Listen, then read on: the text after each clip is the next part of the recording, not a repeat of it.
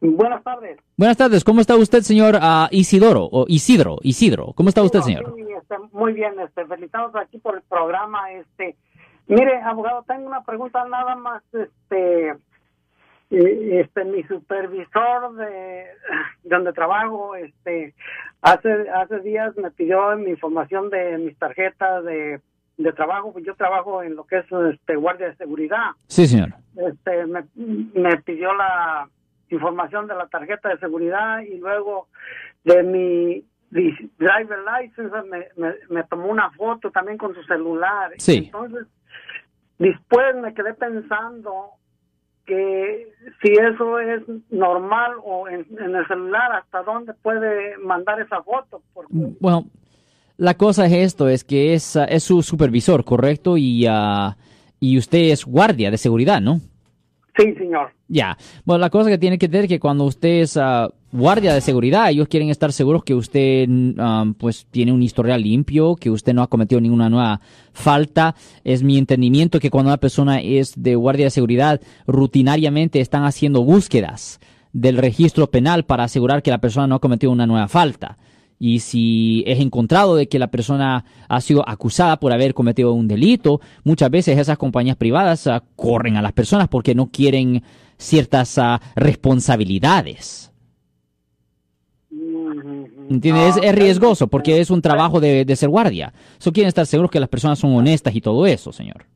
Mm, Sí, sí, sí, sí, sí, definitivamente lo que pasa es que en esta compañía yo tengo este ya desde el 74, de- no, de- perdón, desde el 94 trabajando con ellos. Sí. Y este supervisor es el único que me va a pedir la este la información de esa manera en el celular, ¿verdad? Todo el tiempo la damos en una copia, pero pues ahora fue diferente. Bueno, la cosa de mí, usted pudiera pedir simplemente información con respecto a la póliza de, de la compañía. Es algo que usted pudiera pedir.